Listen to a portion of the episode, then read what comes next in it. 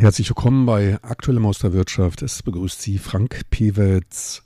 Heute geht es weiter mit den Auswirkungen des US-China-Handelsstreits, zu denen Darsen Chiu vom Taiwan-Institut für Wirtschaftsforschung auf einer Konferenz der National Policy Research Foundation referierte. Der Handelskonflikt ist auch mittlerweile in den Statistiken deutlich erkennbar. Abgesehen von den Zahlen haben die USA noch eine Exportkontrollliste für Hightech-Produkte erstellt. Dieser Handelskrieg ist mittlerweile auch deutlich in den Lieferketten erkenntlich. China ist in diesem Jahr bereits nicht mehr größter Handelspartner der USA, sondern ist auf den dritten Platz zurückgefallen. Taiwan, was zuvor Platz 11 belegte, ist nun auf den zehnten Platz nach vorn gerutscht. Gegenwärtig weist Taiwan unter den vier kleinen asiatischen Drachen eine bessere Wachstumsrate als die anderen drei kleinen Drachen auf. Unsere Exporte verringerten sich in den ersten zehn Monaten um 2,4 Prozent. Wir konnten allerdings Aufträge aus den USA hereinholen. Zudem konnten die zurückkehrenden taiwanischen Unternehmen deutlich mehr dazu beitragen als die anderen drei kleinen Drachen. Für die Entwicklung der regionalen Wirtschaftsintegration ist Trump kein Unterstützer, was Einfluss und auch einige Konflikte für den Multilateralismus bringt, wozu auch der Austritt aus dem TPP zählt. Im letzten Jahr verhandelte er einen neuen Freihandelsvertrag mit Korea und brachte gleichzeitig ein Warenhandelsabkommen mit Japan auf den Weg, welches kürzlich unterzeichnet wurde. Trump will den US-Markt vom chinesischen Markt abkoppeln und nach Wegen zum Aufbau eigener Lieferketten suchen. Dies schließt auch den nordamerikanischen Markt mit ein also die Lieferketten der USMCA, des Abkommens zwischen den USA, Mexiko und Kanada. Dessen ist sich auch China bewusst und will nun auch in das RCEP aufgenommen werden und die Verhandlungen dort abschließen. Sollte es durch Trump gegen die Länder der neuen Südwärtspolitik Vorwürfe hinsichtlich des Freihandels geben, würde Taiwans Wirtschaft davon profitieren. Doch gegenwärtig trägt diese Politik dazu bei, dass die taiwanischen Unternehmer zurückkehren. Ferner profitieren wir von den Aufträgen aus den USA, die unsere Exporte ankurbeln und damit die Wirtschaft nicht zu sehr einschränken. Ein Ende des Handelskrieges ist laut meiner von Dasen Chiu nicht in Sicht. Der Handelskrieg bringt nicht nur Schocks für die Weltwirtschaft, sondern beeinflusst auch die Art und Weise der regionalen Wirtschaftsintegration. So gab es zum Beispiel im letzten Jahr auf der APEC-Konferenz kein gemeinsames Kommuniqué. Der Handelskrieg bedroht auch die existierenden Lieferketten und lässt die taiwanischen Unternehmen wieder zurückkommen und hier ihre eigenen Lieferketten aufbauen. Doch auch wenn taiwanische Unternehmen zurückkehren und hier produzieren, bleibt die Frage, an wen man verkauft. Wir sind zwar nicht nur Lieferant, aber die Nachfrage bei uns ist nicht ausreichend. Taiwan ist zu klein. Wir sind daher immer noch auf die Nachfrage in den USA ausgerichtet. Doch ist in Zukunft die Wahrscheinlichkeit, dass neue Wettbewerber auf dem Hauptmarkt für Endprodukte die Gesamtnachfrage beeinflussen, nicht gering. Denn US-Präsident Trump versucht nun, seine zukünftigen Lieferketten aufzubauen. Dies schließt die nach Amerika zurückkommenden US-Unternehmer mit ein. Hinzu kommen die Lieferketten in Nordamerika, Kanada und Mexiko. Man darf gespannt sein, auf welche Art und Weise sie nach dem Aufbau von Fabriken profitabel werden wollen. Damit werden sie aber in Zukunft für unsere taiwanischen Unternehmen zu Konkurrenten.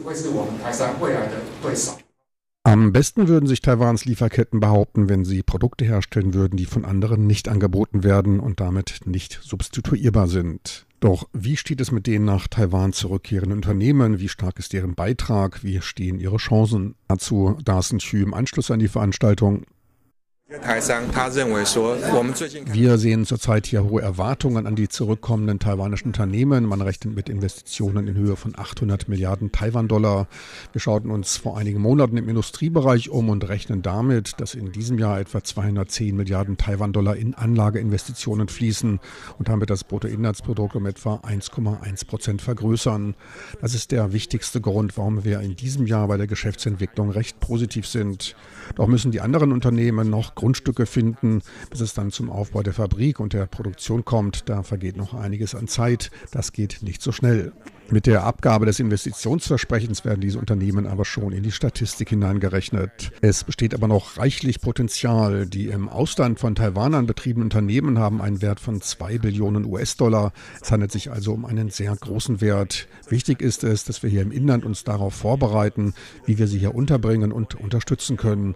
Gebraucht werden von ihnen eine Werbefläche, Strom, Wasser, Arbeitskräfte. Dies sollte alles reibungslos ablaufen. Ein weiterer Punkt sind multilaterale Handelsabkommen Abkommen, für deren Beitritt sich die Regierung eifrig bemühen sollte. Doch wenn Sie zurückkommen und hier investieren und Ihr Produkt ein für das Ausland bestimmtes Endprodukt ist, dann geht es auch um die Frage von Zöllen. Dabei muss den Unternehmen geholfen werden, um Märkte zu öffnen. Darum sollte sich die Regierung sehr bemühen. Grundsätzlich ist es erfreulich, dass man damit fortfährt, den Unternehmen die Rückkehr möglich zu machen.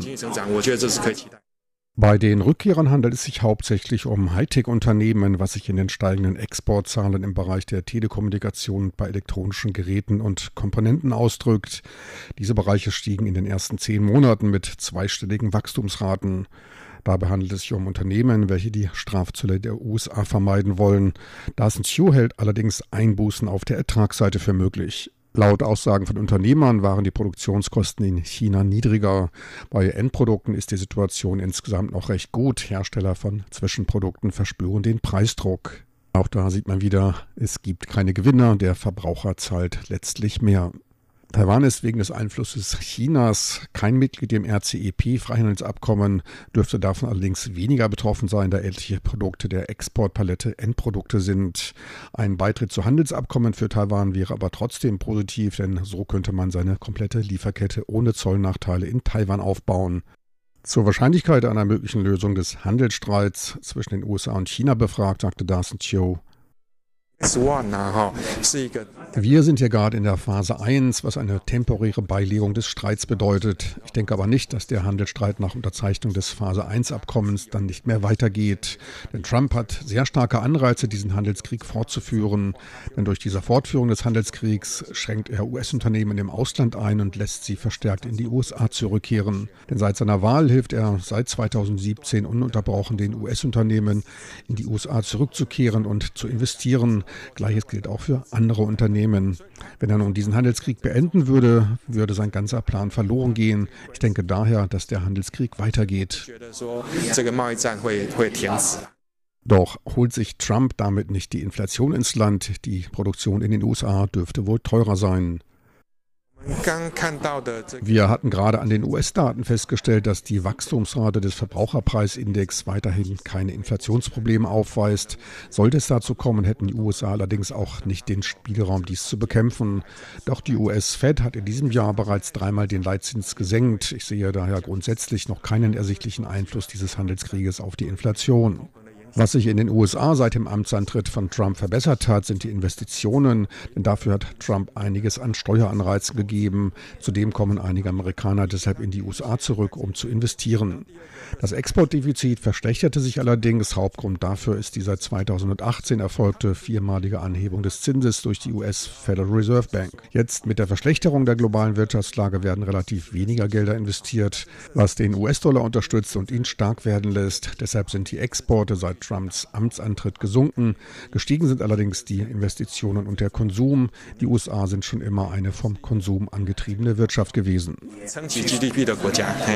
China wiederum wagt es nicht, seine Investitionen absinken zu lassen, hofft allerdings darauf, dass der Konsum als Wachstumstreiber an dessen Stelle tritt. Sollte China seinen Konsum nach oben bringen können, dann könnte es sich tatsächlich von der Fabrik der Welt hin zu einem Markt für die Welt wandeln. Voraussetzung dafür sind natürlich offene Märkte, die Frage, ob es zu einer vollständigen Abkopplung kommt, ist noch offen, ist allerdings auch sehr schwer vorstellbar. Das war's für heute von der Konferenz zu den US-China-Handelsspannungen, veranstaltet von der National Policy Research Foundation. Meine lieben Zuhörer, besten Dank fürs Interesse. Ein wunderschönes Weihnachtsfest wünscht Ihnen noch Frank Piewitz.